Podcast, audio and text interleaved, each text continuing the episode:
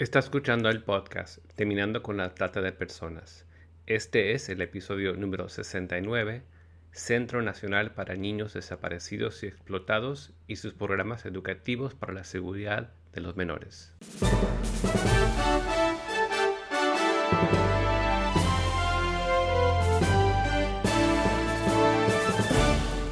Bienvenido al podcast Terminando con la Trata de Personas. Mi nombre es Gilbert Contreras. Y mi nombre es Virginia Contreras.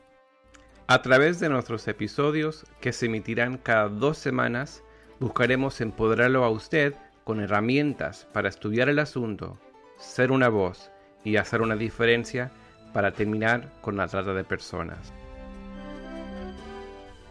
Virginia, bienvenida a este episodio. Muchas gracias, Gilbert. Y hoy con una entrevista muy importante.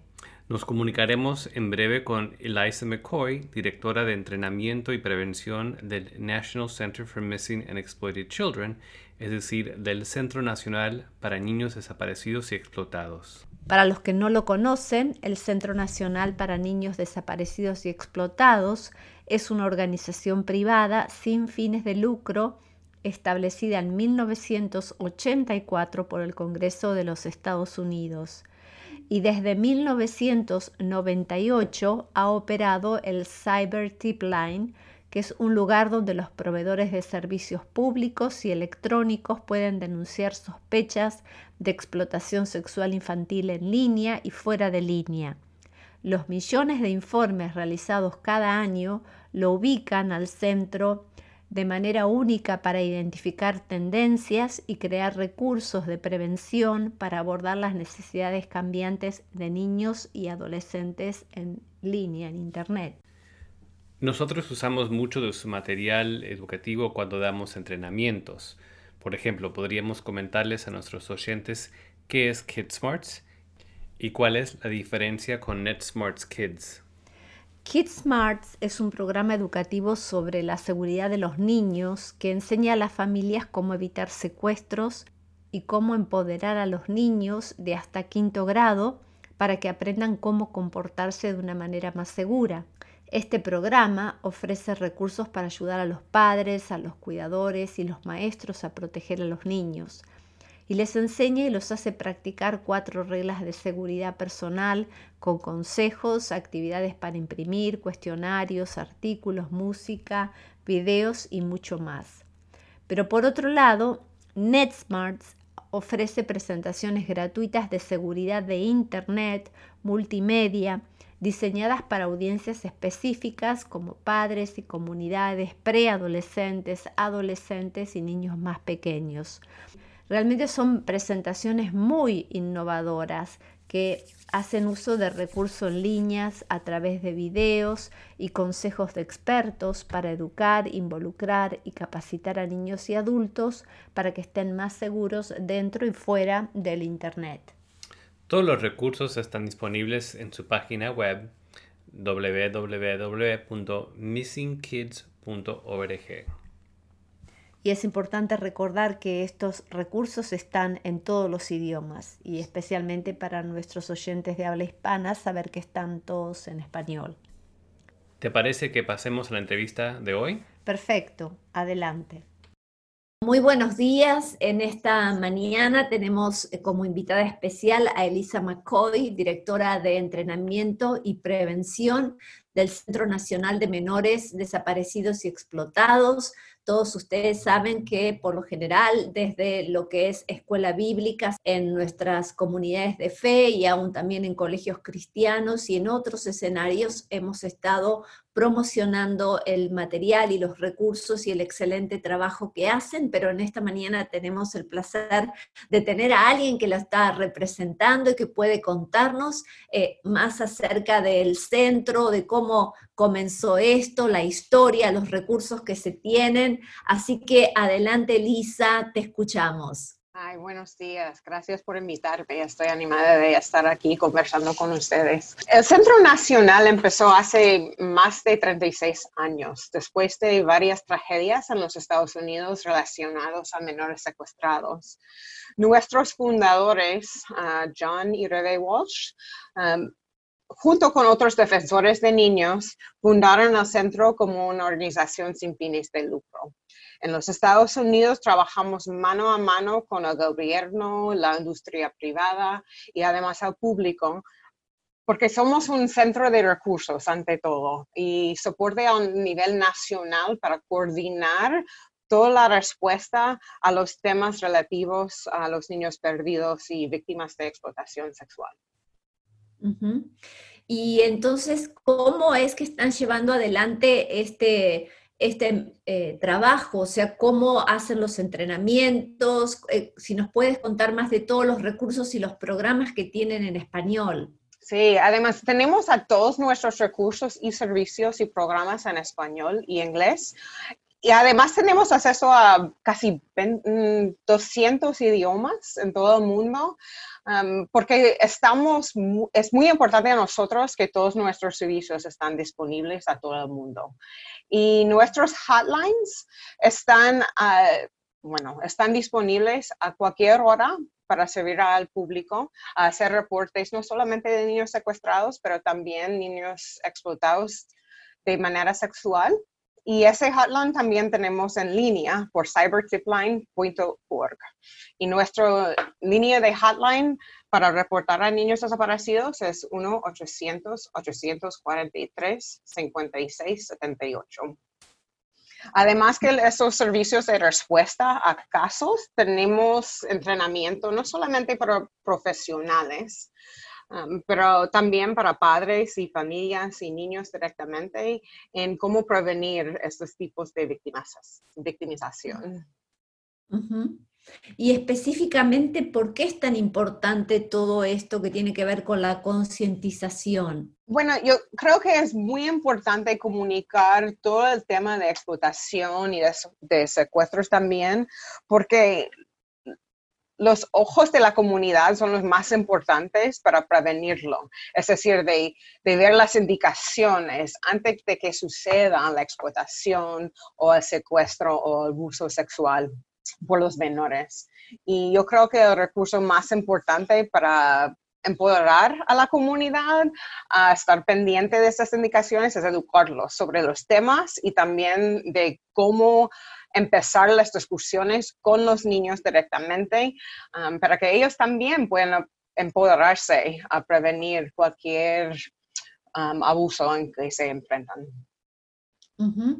Eh, tal vez para los que nos escuchan de, algunos lugares de Latinoamérica, no saben muy bien lo que es el alerta Amber. ¿Podrías comentarnos? Sí, tenemos un sistema nacional que también um, se opera al nivel del Estado. Es un enlace entre la industria privada, el gobierno y la policía para hacer alertas urgentes relacionadas a niños secuestrados.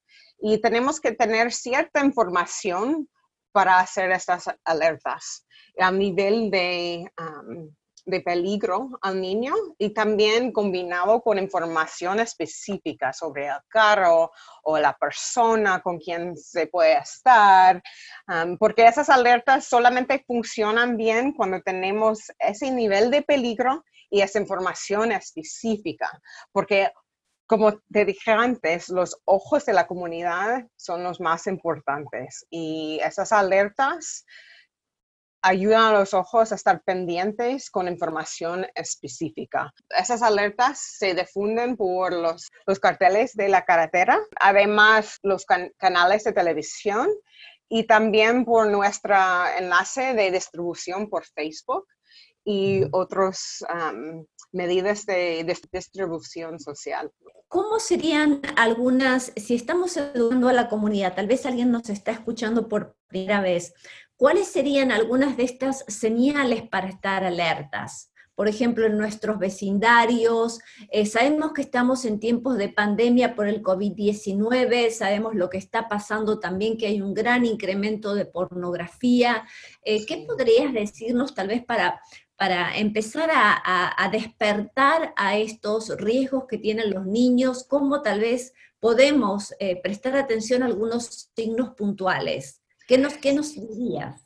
Sí, es cierto que en estos tiempos de pandemia es aún más difícil de um, encontrar a las indicaciones en persona, um, pero sabemos que entre la familia y entre los padres y los niños o los um, adultos de confianza, lo más importante es tener conversaciones regulares con los niños en su vida, porque se puede ver cuando un niño está pasando más tiempo en línea, pero claro, eso es lo que se requiere de nuestra temporada ahora.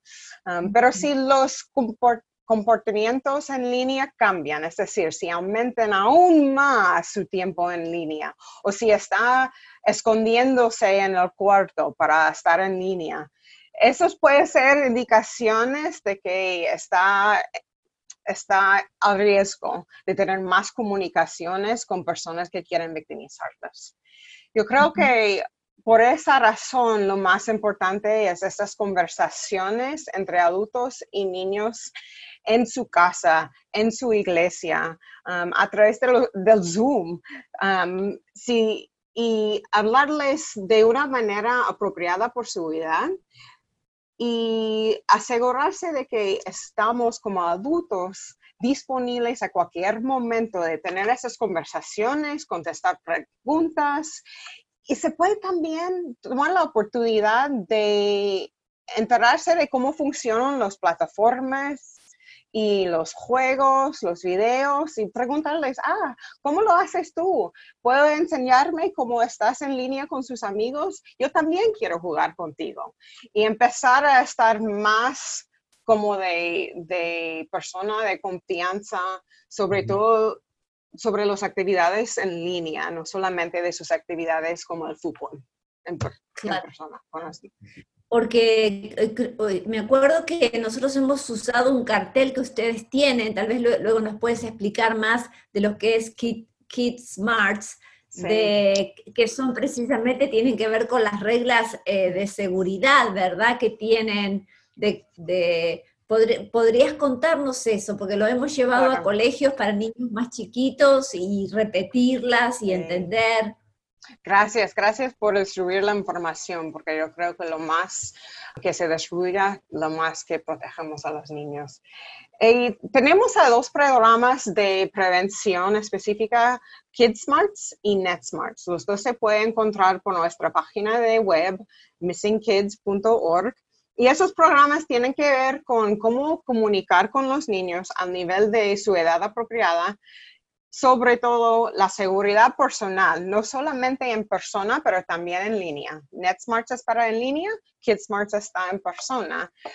Pero la verdad es que para niños de hoy, esos están enlacidos. Es decir, lo que se encuentra en línea afecta también a su vida personal fuera de línea, y estamos en línea más que, que antes. Entonces, es, es, su vida normal a diario. Y esos programas tienen una variedad de recursos completamente gratuitos a todo el mundo a través del, de la página de internet para tener esas conversaciones, incluye presentaciones para dar en la iglesia, para compartir por Zoom con cualquier grupo de fe um, o con una comunidad, comunidad escolar. Y también hojas de consejos, lo que decimos que son conversation starters, es decir, cómo mm. empezar la conversación de una manera muy breve, porque sabemos que sobre todo ahora los padres están al nivel alto con todo lo que tienen que hacer, con, educar a sus niños y trabajar al, mismo tiempo. Entonces, todos los recursos son muy breves para empezar la conversación, seguirla de una manera normal, integrarlo en todo lo que hacen um, al lado de sus niños en línea. Um, tenemos también juegos y videos directamente para niños. El nuevo que tenemos, que empezamos, um, que lanzamos en febrero, se llama Into the Cloud. Uh, en la nube y es una serie, de, una serie de videos en línea para niños menos de 10 años. Y elegimos esa edad porque sabemos que la explotación sexual normalmente empieza entre los años de 10 a 14. Entonces, queremos hablarles antes que esa edad, ¿no? Entonces, esos videos, videos vienen también con un juego que pueden jugar para empezar a, enfatizar los temas y también tiene hojas de actividad que pueden hacer independientemente, que es muy importante para los padres ahora en casa. Y también una serie de conversaciones y otras actividades que pueden hacer juntos. Sabes que nosotros hemos usado, hemos ido a colegios con el material que ustedes tienen, hemos hablado con las profesoras, los maestros de, de computación y ellos nos decían, eh, yo enseño a un joven o a un niño a usar la computadora, pero nunca había pensado de enseñarle acerca de, la seguridad en Internet. Les hemos dado este material y les ha gustado mucho porque ya al maestro, al profesor, viene un PowerPoint que ya pueden mostrar, que ya está armado de cómo lo pueden. y después, eh, mira, hemos hecho una, una reunión con jóvenes de colegio secundario en un anfiteatro y les hemos mostrado los videos de historias de sobrevivientes. Y uno sabe que a los jóvenes, tal vez si uno les dice, no te prestan atención, pero cuando un joven le habla a otro joven, ha tenido un impacto tan grande. Sí, eh, sabemos que, sobre todo con los adolescentes eso es lo más importante. Quieren escuchar de sus amigos um, o de otros de misma edad. Um, y sabemos que la mayoría de los adolescentes que comparten información de un abuso que se le están sucediendo, primeramente hablan con un amigo ante todo. No, no a un adulto, no a un adulto de confianza, pero una, a un amigo. Y a ellos les impresionó mucho eh, uno de los videos porque era como, bueno, a mí nunca me va a pasar, pero hasta que te sucede.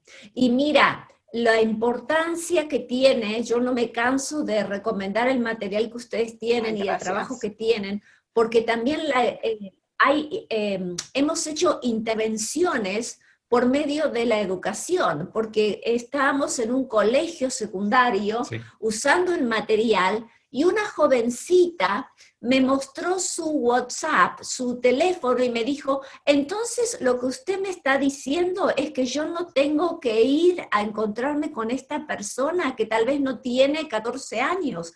O sea que usando el material también hemos hecho intervenciones de, porque lo hemos visto de cuán reales en nuestra comunidad. Y esto era en un colegio, en una clase de computación, que nunca se había hablado de esto. Y lo, lo iba a ir a ver esa tarde. Esa tarde iba a ir a ver esa persona. Bueno, es que eso muestra de que es empezar con hablar y educar sobre el tema abre la puerta a las conversaciones muy importantes, si sea de intervención o prevención. ¿no? Es decir, y yo creo que lo que sabemos también es, es tenemos que empoderar a los adultos de responder de una manera responsable, porque el miedo que tienen los adolescentes sobre todo es que con compartir esa información su padre va a quitarse el, el móvil, le va a decir que no puede entrar en internet. Y tenemos también recursos para, para padres para entender que tienen que responder de una manera responsable y, que lo más importante es que escuchan al niño, que lo creen y que le, le ofrecen ayuda de una manera específica y activa. y, yo creo que todo empieza con esa educación y la conversación sobre el tema en general. Sí, justamente estábamos eh, hablando de eh, una reunión que tuvimos para padres, que hemos ayudado a crear un, grupo de padres en un colegio que no existía, porque acá no es tan común, y justamente empezaron a, a ver la importancia de esto a partir de las charlas que dimos con este material, porque antes era, bueno, me justificaba, bueno, yo no soy de esta generación, yo no sé, pero les empezamos a ver, primero empezamos con ellos, con los padres, no solo con los chicos, sino decir, mira la responsabilidad que tú tienes, que tal vez por desconocimiento de lo que es la tecnología no, no, alcanzaban a ver lo que implica, bueno, eh, por eh, temas puntuales de que había empezado en el colegio el tema del sexting. Pero en lo que se deriva, que es la eh, sextorsión, que tal vez no se podían imaginar pero por moda, las niños ah, de 10, 12 años habían empezado a enviarse fotos eh, comprometedoras, así que les estuvimos mostrando también el video que habla del alcance de tu foto, de cuando uno pierde control y se quedaron todos. Eh, y han visto, han visto la versión nueva que acabamos de lanzar. ¿Lo han visto? Ah, ok, tenemos todo en español también ahora y está mucho mejor que antes. No tiene un flip phone en el video, pero sí, tenemos una versión nueva porque eso fue uno de los más importantes porque el tema de sexing es uno de los más difíciles para padres sobre todo, de sentirse de otra generación y ni se puede entender cómo eso funciona. Y yo creo que también los padres evitan las conversaciones porque se sienten como si tienen que saber todo de la tecnología en sí para hablar de estos temas. Es decir, si no saben la, la plataforma, si es WhatsApp o Facebook, eso no tiene que evitar la conversación sobre el comportamiento en línea de sus hijos y con sus hijos, sus hijos también. Eh, y siempre enfatizamos que los padres tienen que preguntar, pueden preguntar a sus niños cuáles son las plataformas que utilizas. ¿Cómo funcionan? Enséñamelo ahora. Me gustaría ver cómo utilizarlo yo. Y así es una conversación más cómoda y no tan forzado y además um, difícil, sino que intimidating. No es tan intimidating de tener la conversación porque siempre piensan que no pueden hablar hasta que sepan exactamente cómo funciona la, tecnología. Y así no tiene que ser. Bueno, pero por eso creo que quiero volver a animar a nuestros oyentes de este podcast y los que lo van a ver luego por Zoom, el, poder estar mirando esta página porque tiene recursos para padres que uno puede ir y, que también están divididos por edades, también para docentes. Eh, y bueno, volvemos a repetir que está en español ahora, cosa que antes no todo, cuando les decíamos de esta página, no todo estaba en español, pero ahora han avanzado muchísimo, así que es muy importante que conozcan eh, todos los recursos que tiene esta organización. ¿Qué más quisieras comentar a nuestra audiencia? Solamente quería enfatizar de que con el regreso a la escuela es una temporada muy importante para tener estas conversaciones y vamos a lanzar una campaña que se, se llama safetypledge.org en que vamos a tener solo, no solamente información sobre estos temas y cómo aplican en esta temporada, pero también una manera de comprometerse a seguir estas conversaciones en casa. Tenemos certificados que se pueden imprimir, se pueden compartir por su social media, por Facebook, por Twitter, um, para demostrar a sus hijos y todos los hijos que están en su vida que están comprometidos a estas conversaciones. También tenemos un blog que está en español y tenemos a todos los canales sociales en que estamos haciendo información en inglés y en español para que puedan estar pendientes de cualquier nueva información que, que distribuimos. Tal vez para cerrar, si nos podrías contar cómo es el trabajo que se hace a partir de que saben que un niño desaparece, cómo es el camino tal vez para poder recuperarlo. Desde el momento que recibimos la llamada, si sea de un familiar o de la policía, todos nuestros empleados están disponibles para ayudar no solamente a los investigadores, tenemos un equipo de voluntarios que está disponible a llegar al departamento de policía y ofrecer recursos específicos y investigativos, pero también tenemos uh, soporte familiar consejadores para hablar con la familia y ayudarles en soportarles en, esos momentos difíciles. Y además tenemos uh, esos enlaces con Facebook, con Microsoft, con toda la industria de, de, tecnología para compartir la información y distribuir la información sobre esos niños desaparecidos lo más pronto posible. Sabemos que lo más que tenemos ojos en esos carteles, en, en la información, por los canales de televisión, esa es la manera que tiene más éxito en recuperar a esos niños. Entonces, trabajamos a diario a compartir la información sobre esos niños um, para, para recuperarlos lo más pronto posible. Bueno, Elisa, ¿algo más que quisieras agregar en este cierre? Y estamos tan agradecidos por esta entrevista. Gracias. Y, también quería agradecerles por todo su apoyo de nuestros programas a, nivel internacional y estamos siempre disponibles a, desarrollar más información, más programas que sirven a todo el mundo. Gracias. Bueno, en nuestra próxima conferencia, entonces, Asegurar Justicia, esperamos tenerte en Argentina. Muy bien, estaré dispuesta. Bueno, muchísimas gracias. ¿eh? Gracias a ustedes. Gracias, Eliza, por esta entrevista. Los recursos de este episodio están en nuestra página www.terminandoconatrata.org www.terminandoconatrata.org Hasta el próximo episodio.